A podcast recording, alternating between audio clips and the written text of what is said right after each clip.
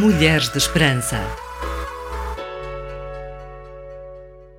Inês, sabias que o sono desempenha um papel crucial na manutenção da nossa saúde física, mental e emocional? É verdade, Sónia. Quando tenho uma noite mal dormida, como se costuma dizer, acordo com os pés de fora. A minha disposição para o dia é logo outra. Fico muito mais rabugenta e mal disposta. Muito mais, percebeste? Sim, mais do que o normal. Bem, acontece contigo comigo e posso dizer com toda a certeza que acontece com as nossas amigas ouvintes. Acredito que cada vez mais temos negligenciado o nosso sono e que sacrificamos a qualidade em prol de coisas que se calhar não deveríamos dar tanta importância. Sim, concordo. A falta de sono, também conhecida como insônia, pode ter várias causas que podem ser temporárias ou crónicas. Inês, já vi que estás empolgada para falar deste assunto, mas primeiro vamos falar às nossas amigas em como gostaríamos de ver a sua interação nas nossas redes sociais. Sim, ouvinte que estás desse lado já sabes. E não nos cansamos de dizer que podes dar feedback dos assuntos que trazemos e estar a par de todo o nosso conteúdo nas nossas plataformas digitais. Não queremos ser chatas e insistentes, mas é sempre bom relembrar que se estás a ouvir isto pela primeira vez, tens a oportunidade de ouvir os episódios as vezes que quiseres no twr360.org, no Spotify ou no Google Podcast. Que este programa tire o teu sono no sentido de pensares que talvez é isto mesmo que tens de refletir sobre e de pôr em prática no teu dia a dia. Gostei dessa expressão, Inês, que te tira o sono. Permanece desse lado e toma notas orar, ouvir, aprender, crescer e dar. RTM Mulheres de Esperança. Existem várias causas que influenciam a falta do sono: o stress e a ansiedade, preocupações do trabalho, problemas familiares ou financeiros, mudanças no ambiente, ou seja, como viagens para fusos horários diferentes ou dormir em locais desconhecidos. Exatamente. Por exemplo, muitas pessoas, quando vão dormir na casa de outras, a uhum. tendência é estranhar o ambiente e não conseguir dormir tão bem porque estranham a cama, a almofada. Isso sou eu, Inês. Talvez porque somos pessoas que criam hábitos. E dito isto, também uma outra causa é adquirir hábitos de sono inadequados que desregulam a qualidade do nosso sono. Como, por exemplo, as cestas excessivas durante o dia, uhum. o consumo de cafeína, álcool ou nicotina antes de dormir e sim, o uso excessivo de dispositivos eletrónicos na cama que podem afetar e prejudicar negativamente essa qualidade. Não tenhas dúvidas, nisso não estamos a ajudar muito os nossos filhos, confesso. Não podemos ignorar os distúrbios médicos também. Doenças físicas ou condições médicas, como a dor crónica, asma, refluxo ácido, síndrome das pernas inquietas ou apneia do sono, podem dificultar o adormecer. Sónia, também existem as condições psicológicas, como por exemplo a depressão, uhum. transtorno da ansiedade generalizada ou transtorno do stress pós-traumático, que podem estar associados à insônia. É verdade. E digo-te mais: o uso de certos medicamentos, as mudanças hormonais, a idade, os fatores ambientais como o barulho, a temperatura ambiente, a iluminação excessiva, o jet lag e todo o excesso de preocupações interferem negativamente na qualidade do nosso sono. Bem, que lista grande! Sim. Acho que já entendemos que dormir nos faz muito bem. Afinal, é um processo biológico fundamental que permite o corpo e a mente recuperar, regenerar e fortalecer após um dia cheio de atividades. Sem dúvida. A importância do sono é amplamente reconhecida pelos profissionais de saúde e cientistas devido aos diversos benefícios que ele proporciona. Sónia, eu quero hum. muito saber mais sobre essas coisas positivas e boas que o sono traz. E vamos mencionar todas elas, Inês. A primeira e mais importante razão do nosso sono ser essencial é a restauração do corpo. Sabias que durante o sono o corpo realiza uma série de processos de reparação e regeneração celular? Isso inclui a síntese de proteínas, a produção de hormonas essenciais e a renovação do sistema imunológico.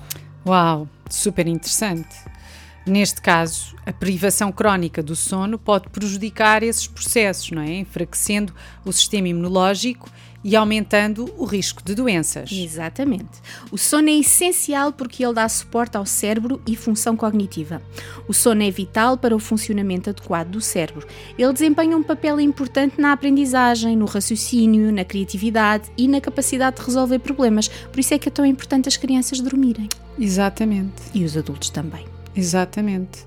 Portanto, a falta de sono pode afetar essas funções cognitivas e a capacidade de concentração. Exato. Sónia, tal como falei anteriormente, o sono regula as emoções e o humor. Uhum. A privação do sono está associada a sintomas de irritabilidade, ansiedade e depressão. Daí a expressão acordar com os pés de fora. Ele tem uma causa emocional que se manifesta. Nem mais, Inês. Dormir o suficiente contribui para uma melhor saúde mental e para a capacidade de lidar com o stress diário. O sono também é essencial para a energia e o desempenho físico. Por exemplo, os atletas apercebem-se de melhorias no desempenho atlético após um período de sono adequado, pois o sono auxilia na recuperação muscular e na otimização do rendimento desportivo. Olha, o meu marido diz isso. Para além disso, o sono regula o metabolismo e controle do peso. Estudos mostram uma conexão entre a privação do sono e o aumento do apetite e dos desejos por alimentos pouco saudáveis, o que pode levar ao ganho de peso e problemas metabólicos. Pois é, dormir o suficiente está associado a uma melhor regulação das hormonas relacionadas com a fome e o controle do peso. Por fim, sabias que o sono desempenha um papel importante na saúde do coração e dos vasos sanguíneos? A privação crónica do sono está associada a um maior risco de doenças cardiovasculares, como a hipertensão arterial, ataque cardíaco e acidente vascular cerebral. Quantos benefícios maravilhosos, Sónia! Mesmo, Inês. É incrível ver como Deus criou o nosso corpo. Sabes, esta nossa conversa faz-me pensar naquele episódio tão conhecido da Bíblia uh, daquele profeta chamado Elias. Hum, que interessante. Achas que consegues explicar e relacionar essa história com o nosso tema de hoje? Claro que sim. Então vamos lá. Este episódio está em 1 de Reis 19, de 1 ao 8. Podes ler, Sónia? Posso sim. Então diz assim: O rei Acabe contou a Jezabel, sua mulher, tudo o que Elias tinha feito e como tinha dado a morte a todos os profetas de Baal. Então Jezabel mandou um mensageiro dizer a Elias: Que os deuses me castiguem severamente se amanhã a esta hora, eu não tiver feito a ti o mesmo que tu fizeste aos profetas. Elias viu o perigo que corria e, para salvar a sua vida, foi até à cidade de Beersheba, em Judá, onde deixou o seu criado.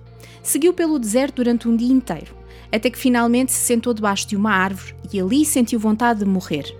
Dirigiu-se a Deus em oração e disse: Basta, Senhor, tira-me a vida, pois não valho mais do que os meus antepassados deitou-se debaixo da árvore e adormeceu. Nisto, um anjo tocou-lhe e disse: Levanta-te e come. Elias reparou que junto da sua cabeça havia um pão cozido na pedra quente e um cantil com água. Comeu e bebeu e tornou a deitar-se. O anjo do Senhor tocou-lhe outra vez e disse: Levanta-te e come, porque tens um caminho demasiado longo a percorrer. Elias levantou-se e comeu e bebeu. A comida deu-lhe forças para caminhar 40 dias e 40 noites até chegar a Horeb, o monte de Deus. Então, neste relato, Elias enfrentou uma série de desafios e adversidades, incluindo confrontos com os profetas de Baal e a fuga da ira da maldosa rainha Jezabel. Após uma série de eventos intensos, Elias estava exausto e sobrecarregado. Eu não sei o que é passar pelo que Elias passou, mas sei o que é sentir exaustão e muito cansaço, Inês. Sim, eu acho que todas nós nos conseguimos identificar com Elias nesse sentido, Sónia.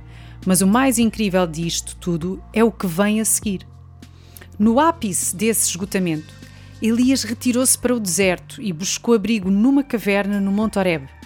Lá, ele teve um encontro especial com Deus.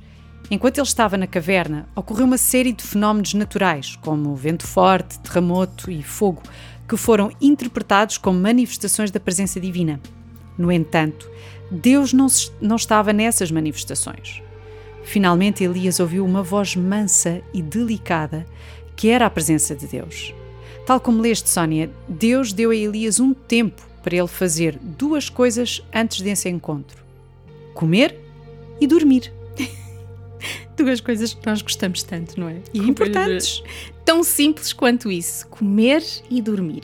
Esta história faz sentido, Inês. Essas duas necessidades biológicas supridas pelo anjo e o encontro com Deus na voz mansa e delicada trouxeram um senso de renovação e direção para Elias. Deus forneceu apoio emocional, espiritual e físico. Nem mais. Deus sabe o que precisamos. E tu, sabes o que precisas? Acho que a história de Elias ressalta a necessidade de cuidarmos da nossa saúde mental, emocional, espiritual e física, pois estão todas ligadas umas às outras, e buscar momentos de quietude e conexão com Deus é muito importante nesse processo. Tantas vezes negligenciamos o nosso físico, mas que esta história possa ajudar-te a refletir que talvez não estás a conseguir lidar com alguma coisa na tua vida porque precisas de uma melhor qualidade de sono. No livro de Gênesis, na criação do mundo, Deus estipulou o dia do descanso, no sétimo dia, em que Ele próprio também descansou. O texto bíblico enfatiza que Deus abençoou e santificou o sétimo dia, tornando um dia de descanso especial, um dia para ser guardado e dedicado ao repouso e à comunhão com Deus a Bíblia chama-nos a atenção para encontrarmos o equilíbrio entre a atividade e o repouso, bem como para reconhecer a importância de dedicar tempo à conexão espiritual e à reflexão. Deus não precisava descansar no sétimo dia. Claro que não. Afinal, Ele é Deus todo poderoso e omnipotente. E não se cansa. Não mas ele quis estabelecer um princípio muito importante para nós. Sem dúvida. Amiga, pensa duas vezes quando não estiveres a conseguir lidar com alguma emoção ou problema. Talvez até estejas a precisar de uma cesta. Olha! Oh, Sónia, vamos deixar aqui algumas breves dicas para as nossas amigas melhorarem a qualidade do seu sono. O que é que achas? Acho que sim, bora lá, Inês. Vamos dar-te 12 dicas que ajudam a melhorar a qualidade do teu sono. Então vamos à primeira. Mantém um horário regular de sono. 2. Cria um ambiente confortável. 3. Limita a exposição a ecrãs, uma a duas horas antes de dormir. Muito importante. 4. Pratica a higiene do sono. Isto é, manteres uma rotina de horário para te deitares e acordares. Uhum. Quinto, controla a exposição à luz. Sexto, evita cafeína e alimentos pesados à noite. Refeições assim de difícil digestão, por exemplo. Sétimo, faz atividade física regularmente. E oitava dica, evita cestas prolongadas. Anota essa, amiga. Nem 8, nem 80. 9. Limita o consumo de álcool e nicotina. 10. Gere o stress. 11. Evita olhar para o relógio. E por fim, mas não menos importante, o 12. Ser cautelosa com os medicamentos para dormir. Sim, Chegamos ao final do nosso programa e mais te espera na próxima semana. Espera sim. Fica atento ao próximo episódio que acreditamos que será do teu interesse. Spoiler alert! Já viste o novo filme da Barbie? Mais não te podemos contar. Bem, Inês, agora que largaste a bomba, esta é a nossa deixa. Encontra esperança hoje. Mulheres de Esperança, segue-nos no Facebook, Instagram e Twitter. Subscreve o nosso canal no YouTube e ativa as notificações. Este programa foi produzido com donativos de pessoas que voluntariamente contribuem para este projeto. Ajuda-nos a levarmos esperança a todas as mulheres. Contacta-nos pelo e-mail mulheres@radiotransmundial.org.